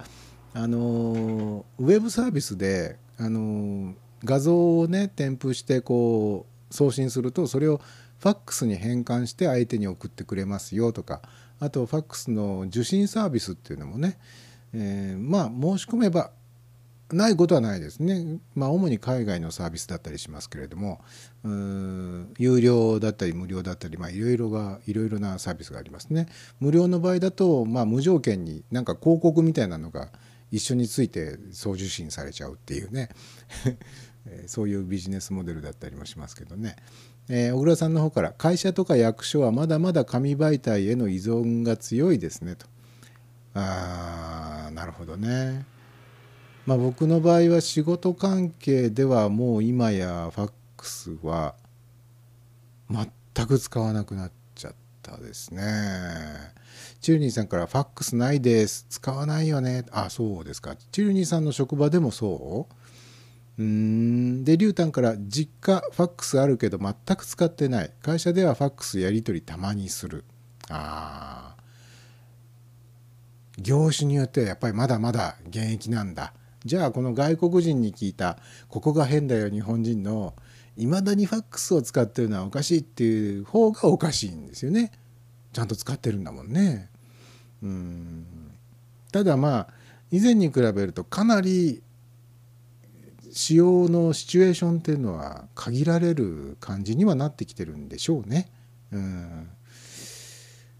あとね いまだいまだにっていうかいまだにとは言わないか。これはね、えー外国人から見るとやっぱり印鑑っていうものが何なんだよと、えーそれは何だ。サインじゃダメなのかというのはねありますね。昔からそう言われてますもんね。日本の印鑑文化について。印鑑文化っていうとなんかインカの文化みたいな。インカ帝国の謎みたいな。日本の印鑑文化について、えーはてなと思う人が多いと、えー自分のサインは誰も真似できないのに印鑑は100均などでいろんな名前が変えるじゃないかと。いくらでも偽装し放題じゃないか。そんなもので、えー信用をこう担保できると思っているのかっていうような疑問これはまあ本当にあのごもっとも。うんまあ、確かにその印鑑登録したものじゃなきゃ使えませんよっていうんだったらそれは分かりますよね。それは世界に一つしかない印鑑を登録して押す。だからそれはその人が確かにその人が押した印鑑ですよっていうのはあれなんですけどね三文版でもいいですよシャチハタでもいいですよなんて言われるとえー、って そその印鑑は誰でも入手できちゃうすごく世の中に何万本と出回っている印鑑ですけどそれって本当にその人の個人のなんか証明として役に立つんでしょうか？ただ儀礼的に ここには判を押すものだっていう決まり事で押してるだけじゃないんですか？っていうのはね昔からすごくよく感じてましたけどね。えーっとね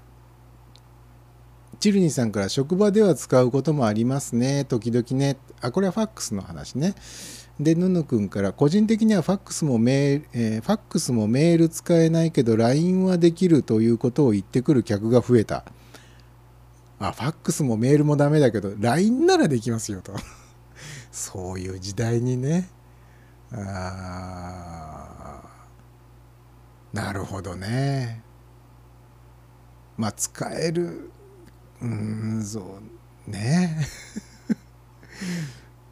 難しいね。あのむしろ難しい時代になったかもしれない。あの選択肢がすごく多いですもんね今ね。うん。で、えチルニーさんから「認め印って謎ですよね。仕事でやたら使う」あー認め印ね。認め印ってあれ何？あのね認め印もそうなんですけどステインっていうやつがあるじゃないですか。ステインってあれ前にあのステインとはどういうものかっていうのを聞いた時にちょっとびっくり。わあこれはうかつにステインなんて押したらとんでもないことになっちゃうぞっていうものだったんですねあれステインってね。あのちょっと今正確に説明できないんで興味のある方は「ステインとは?」って ググってみてください ううかつにステインをあ「ここにステインお願いします」って「はい」っつってポンなんて押さない方がいいかもしれないっていうぐらいすごい重大な意味を持っている印鑑ハンコでしたよ。えええーで小倉さんから「サインが主流の国の人はぐちゃぐちゃに書いたように見えるサインをちゃんと読めてるんでしょうか?」ああのねサインって別にあれ読めても読めなくてもいいんですよね。あの極端なこと言うとあれ文字である必要もないだからその人にしか書けない紋章であればいいっていう話は聞いたことありますよ。ええでも正式な契約書とかは分かんない。やっぱさすがに正式な契約書だったりするとやっぱり文字じゃなきゃダメなのかな？えーでヌヌ君から「婚姻届のステインは、えーいるのかね?」と「婚姻届のステイン」って。これ恐ろしいななんか。婚姻届のステイン婚姻届にもステインって押しましたっけ？僕ものすごい大昔のことなんで忘れちゃいましたけど。ステインって押す欄がありました？ああったのかな？なんかでもステインは恐ろしいななんかな、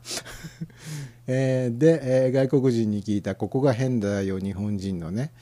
えーっと3つ目。飲食店で「すいません」と叫ばないと誰も来ない。海外では手を挙げたりまたはアイコンタクトで店員を呼ぶらしい。と書いてありますね。あ確かにまあそうね。よご注文は後であの決まった頃に伺いますとかあの注文決まったらお呼びくださいとかつって店員がスーッとこう離れていきますよね。まあ、最近ではあのテーブルに呼び鈴みたいなのがあってねこれポンと押すと来てくれるっていうお店も随分増えましたからあんまりこの大声ですいませんって言わないと来てくれないっていうお店はだいぶ減ったようにも思いますけどねそうですか。外国ではアイコンタクトとかでってかっこいいですね。アイコンタクトで。あちょっとあのボーイさんちょっとここにあのオーダーを聞きに来てくれないかい？みたいなこう目配せをするっていうね。うんなるほどね、えーで、えー日本に住む外国人に聞いた日本の変なところ。ピザの上にコーンが乗っている。これって変なの？えピザの上にコーンが乗ってるのは変なのかしら？えーピザの上にコーンを乗せたらただのパンになってしまうではないかっていう意見があります。あそうなんだ。ただのパンになってしまうっていうのが逆にあの日本人からするとえ？って。あえパンにコーンって乗ってたっけ？まあ確かにその調理パンみたいなねのでパあのコーンが乗ってるパンもありますよね。マヨネーズっぽいものとこうコーンが乗っかっててみたいな。パンは確かに食べたことはあるけれどもそうかピザにコーンって乗っけないものなのかってこれを見て初めて。僕が日頃あの好きでよく食べる、えっとドミノピザでドミノドミノピザだったらこれを頼むなとかね。どこどこピザだったらこれが好きだなとかっていうピザには多分ねコーンは乗ってなかったような気はするんですが。あいやあのーあれだよ。ハワイアンとかね。あのーまあお店によって呼び方いろいろ違うんでしょうけどあのパイナップルが乗っかってるちょっとトロピカルなピザが結構僕好きなんですよ。であのあれにはねコーン乗ってたような気がするな。そうかでもあれは外国人から見ると変なんだ。へえ。でまあコーン以外にも日本のピザのトッピングの奇抜さに驚く外国人が大勢いるそうです。まあ確かに照り焼きチキンとかまあでも最近では海外でも照り焼きチキンは結構ね照り焼きなんて、えーローマ字で書いてある飲食店の看板とかねメニューなんかでそういう文字を見かけることもあるので照り焼きに関しては多分かなり認知度は上がってるんでしょうけどあアメリカ人とかからだからねピザって言ってもね多分ね日本人が宅配で食べてるピザっていうのはあれ多分アメリカンスタイルのピザだと思うんですよね。だからピザの本国イタリア人からすればまた別の意見が、えーあるんじゃないですかね。あのアメリカ人が食べてるあのピザは何だいと いうような意見ももしかしたらあるのかもしれないですよね。えーでチャット欄の方にヌヌ君から「婚姻届の見本にはステインを押せと書いてあったけど押さなくてもよかった」ね、えーステインはうかつに押してはならん」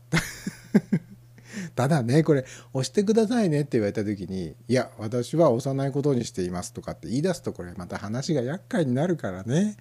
まあここ押してくださいって言われたらまあよっぽど信頼の置けない人の場合にはちょっとあのかねちょっと用心した方がいいですけどまあまあ大丈夫だろうって思う時はまあ押してくださいって言われたら押しちゃいますけどね。えー。えで、えー変なところね、えー日本のマヨコーンっていうのが、まあ、日本人大好きだよねと。ピザの上にコーンはまだしもさらにマヨネーズが乗っているとさすがにそれはないでしょと仰天するらしいと。あそうなんだ。さっき僕はパンの説明の時に あマヨネーズでコーンが乗ってるパンが食べたことありますって言いましたけどあれはただコーンが乗ってるよりもマヨネーズと合わさってる状態の方が信じられないっていうことなのかな。で、えーあとは、えー道のあちこちで潰れている潰れて寝ているサラリーマン大丈夫なの？あ酔っ払ってね。あ酔っ払って潰れちゃってる人がね、まあ、駅のホームにいたりとか、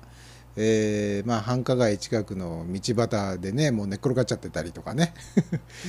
そういう光景はまあたまに見かけますけどね、まあ、外国人からすればあんなあんな無防備な状態ってありえないだろっていう話でしょうねそれはまあよくわかりますよ。あの地下鉄の中で寝ているとかね電車の中バスの中で寝ているってそれですらつまり泥酔しているような状態ではなくただ居眠りしているような状態ですら信じられないって言いますもんね。あの前にフレディオに出ていただいたニューヨークでホームレスをやってらしたね酒井誠樹さんという方、えーとお話をした時にも酒井誠樹さんがホームレス第1日目突然あの国の役人が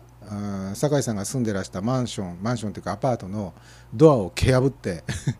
突入してきて30分で支度してこの部屋から出ていけって撤去命令、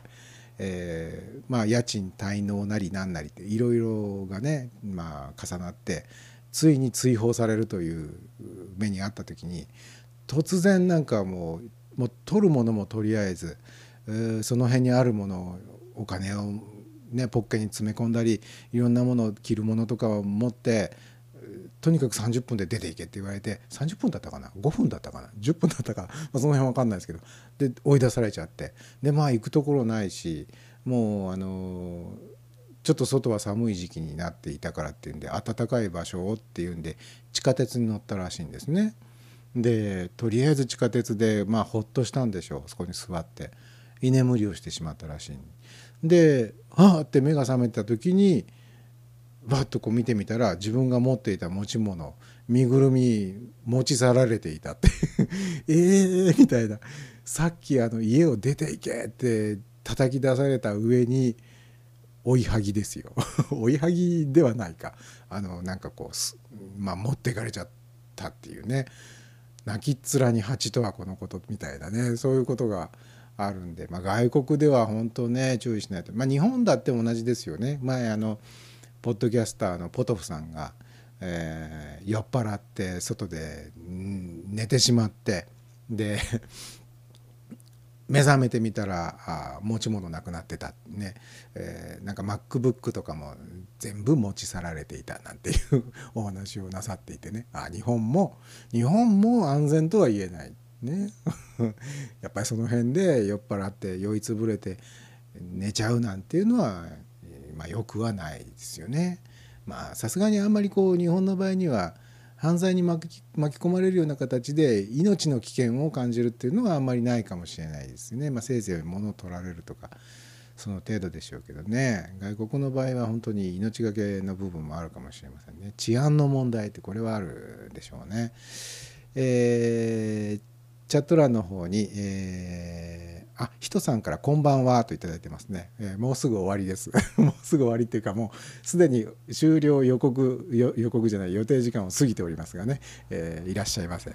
えーチルニーさんからポトフさんそんなことがあったのか、えー今度実際に本人にお聞きになってみてください。ポトフさん本当にね、えー外であの酔いつぶれたりしちゃダメですよってね ちゃんと釘を刺して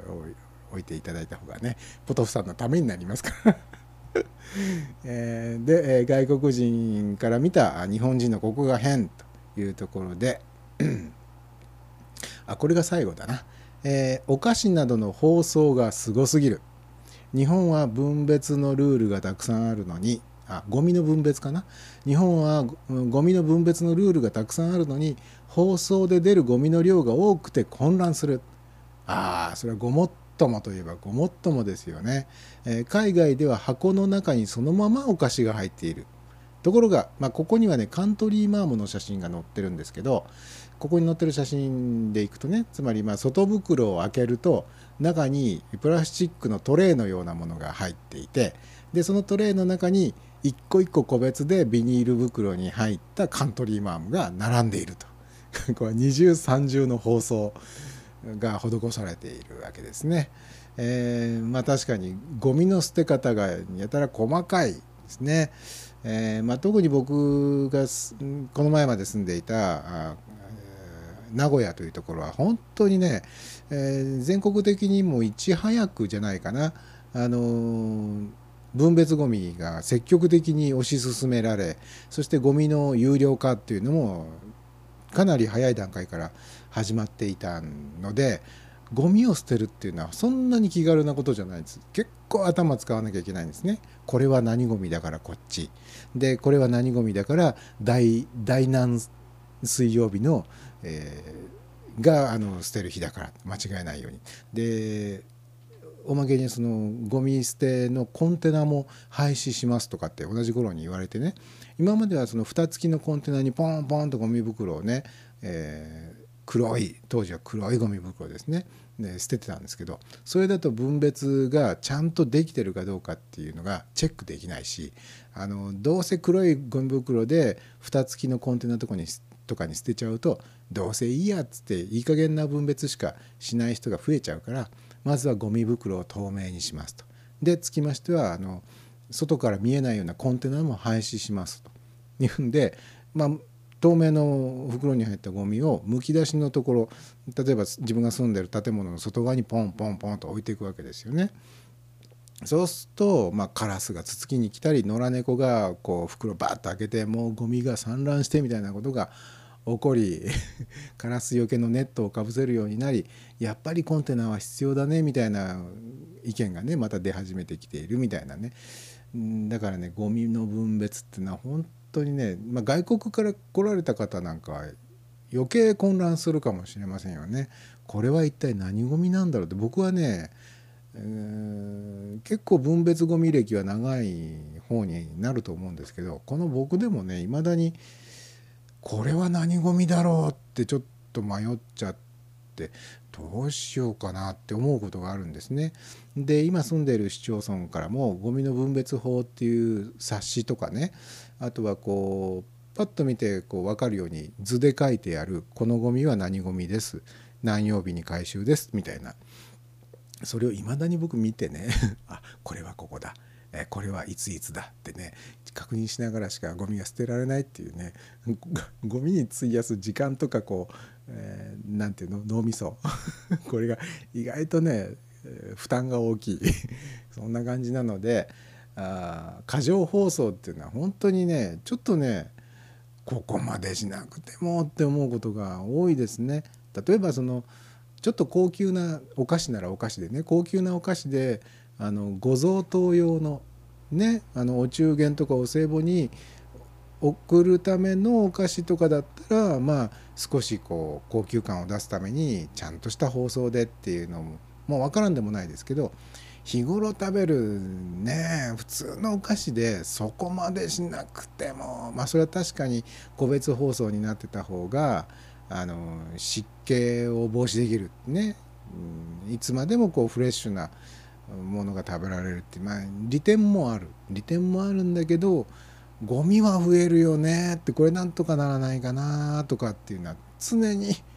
常に思ってますね。この辺はなんかこうまあ僕も一応デザイナーの端くれなのでデザイナーの立場から何かアイデアが出せるようなねものもあるかもしれないパッケージデザイナーまあパッケージデザイナーの仕事を奪ってしまうのもあれなんですけどでもパッケージデザイナーももうちょっと考えた方がいいですよね。自分が専門外だからもう言いたいことを言ったように言ってますけどねいやそんなこと言ってもねなかなかこの業界も難しいんだよって多分言われると思うんですよ。あでその話を聞いて僕は「うん、それもそうだねごもっとも」って、えー納得するかもしれませんね。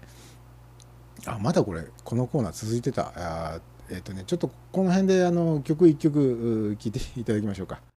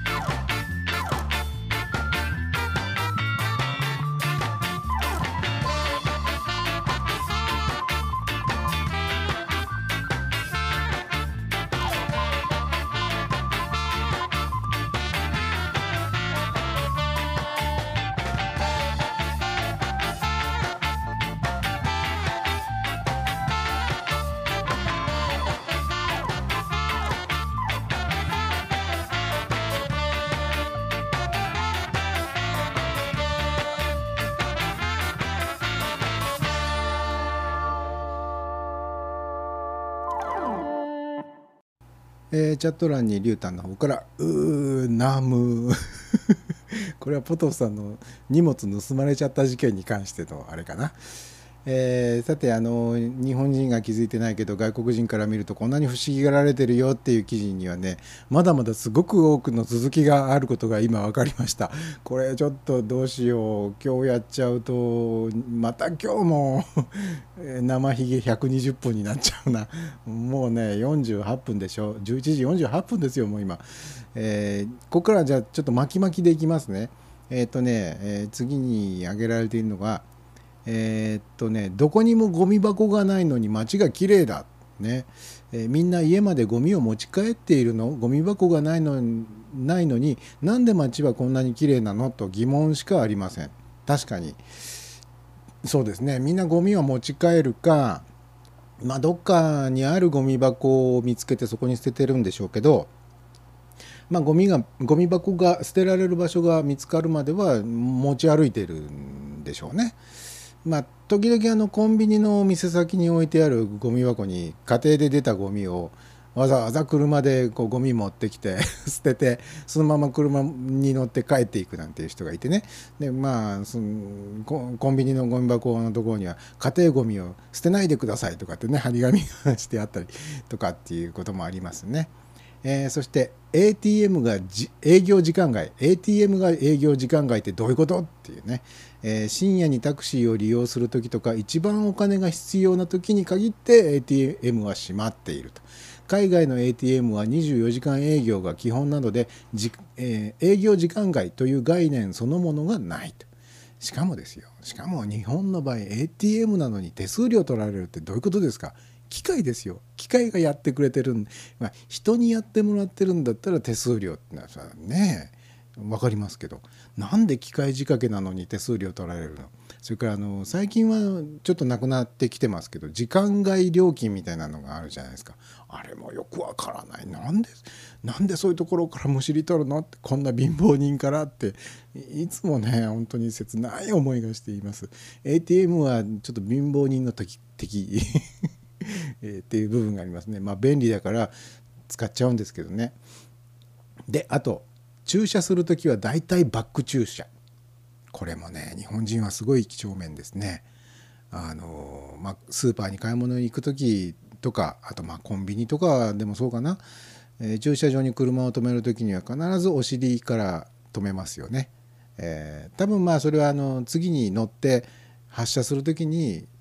シュッとこう出ていきやすいから止める時にはちょっと面倒くさいけどお尻から止めましょうかっていうことなんでしょうね。ただ僕はあのそこはちょっと日本人離れしてるんでしょうか。あの入れやすいように頭から止めます。皆さんお尻から止めてるのにたった1台だけ頭から止めてある車があったとしたらそれは僕の車です。えーえーどっちみちあのねあの止める時にちょっと面倒な思いをするか、えー出ていく時にちょっと面倒な思いをするかどっちかなんですよね。どっちかなんだから、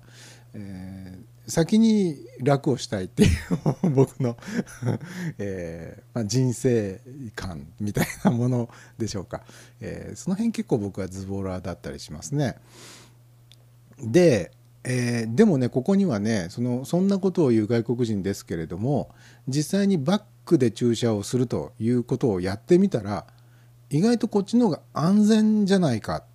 っていうことに気づいたっていう声もあるみたいですね。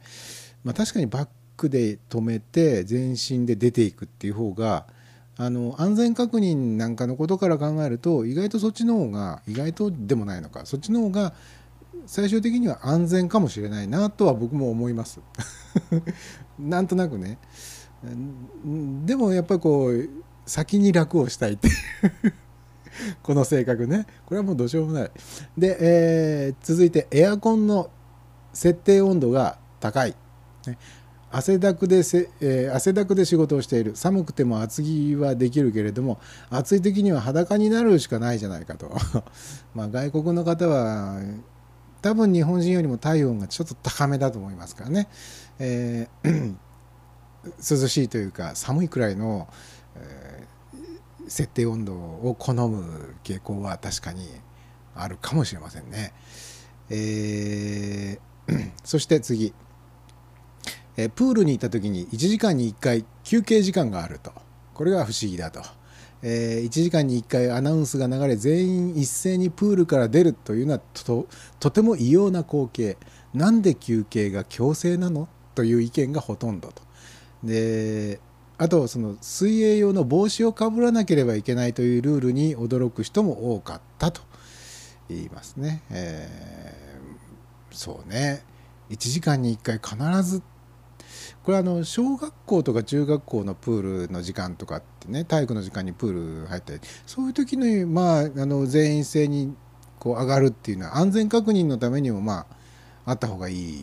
かもしれないですけどね。普通のこう民間のプールね。遊遊ぶためにみんな来ているそういうプール。競泳用とかそういうんじゃないね。普通のプールでもありますね。休憩時間っていうのはね。ちょっと不思議な光景。僕はあの嫌いじゃないですね。あれ結構面白いなっていう。面白いなとは思いますね。そして、えーみんなマスクを愛用している、えー日本では咳が出るときはマスクを着用することがマナー。でも海外ではマスク文化がほとんどない。マスクをする人イコール医者という認識があります。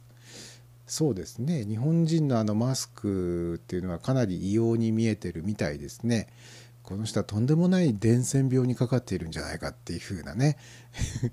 え危機感を持たれているみたいなね、え話も聞いたことがあります。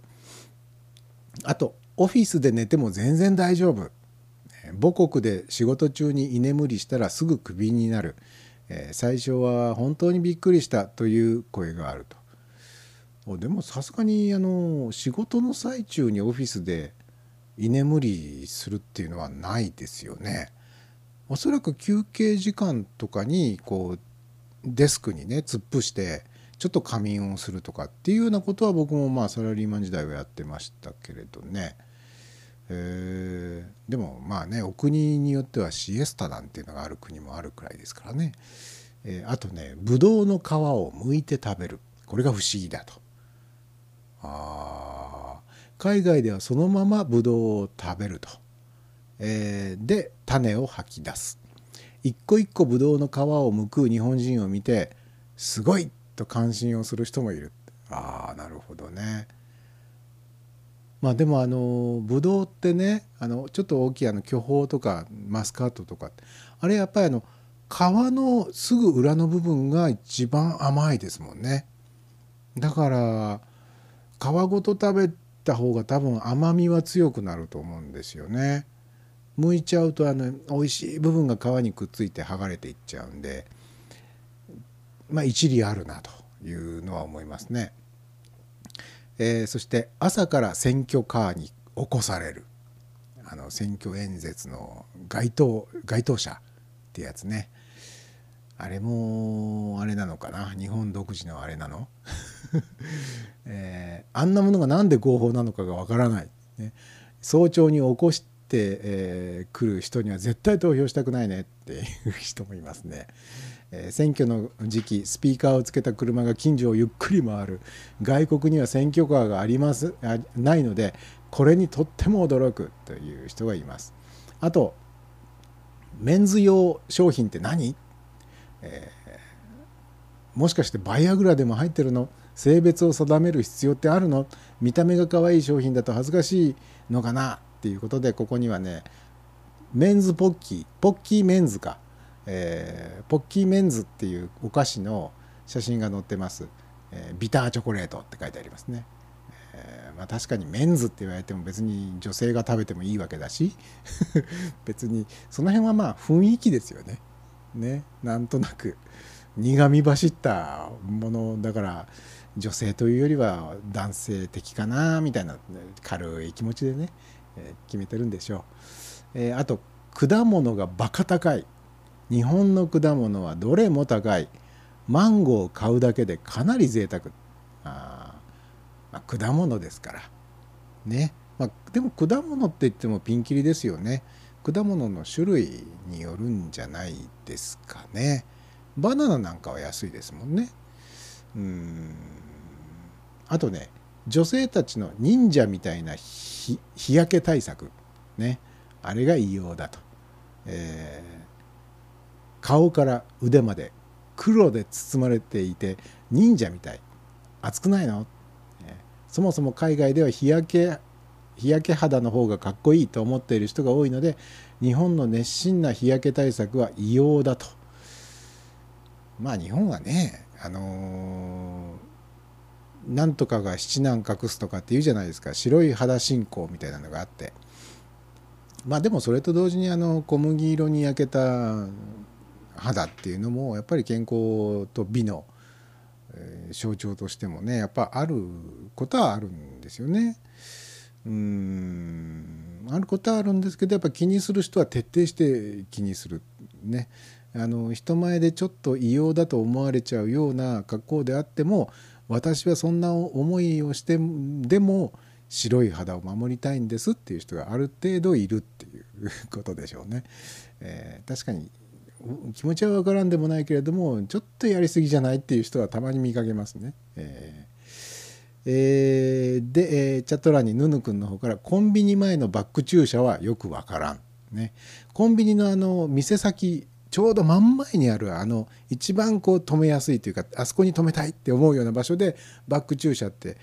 ああの場所だとあんまりいないかなバック駐車ってね。やっぱりコンビニの構造上道からシューッと入ってそのままスーッと行って止めたいわけですからやっぱ頭から止める車の方が多いことは多いかな。そこら辺があのスーパーマーケットとかあの他の商業施設の駐車場とちょっと違うところかもしれないですけどねうんまあ僕の場合にはまあまず間違いなく、頭から止めますね。あのそれなんでそれやるかっていうことで先ほどはね先に楽をしたいっていうのはありましたけどあの僕はあんまりバックが得意じゃないんで バックで止めるとどうしてもね微妙に車が歪んで傾いて止まっちゃうんで何度も切り返してまっすぐにしないあのねまっすぐ止めるのが苦手なくせにまっすぐ止めないと気持ち悪いっていう厄介な性格なので毎回ねバックで止める時にちょっと時間がかかるっていうのも理由の一つです。さて 時刻の方が0時になりました。えーごめんなさい。今日もね本当にあの延長しちゃいまして、えー生引き120分になってしまいました、えーもしあの生でね途中からご参加いただいた方前半の部分聞いてなかった。あの陰謀の話とかとかね。いや全然聞いてないよそれ。っていう人は、えーぜひとも風習かのアーカイブの方で、えーお楽しみいただければと。いうふうに思います。えー涼しくなりましたね。でもね9月に入って、えー明日明後日ぐらい、えーととりあえずこの東海地方は下り坂天候の方は下り坂になっていくみたいですね。で今日あたりね気温はねさほどでもないんですけど湿度が結構高いんで今もねエアコンかけてるんですよ。なのでちょっとバックでノイズがブーンって聞こえていたかもしれませんけどね。うーんまあそんなあの猛暑っていうのからは脱したのでまあ一安心という感じでございますがでは唐突ではございますが今日はどうもあ皆さん最後までお聞きくださいましてありがとうございました、えーではまた次回お会いしましょうおやすみなさい Thank you for listening. This is Radio Kudos. こちらはラジオクドスです。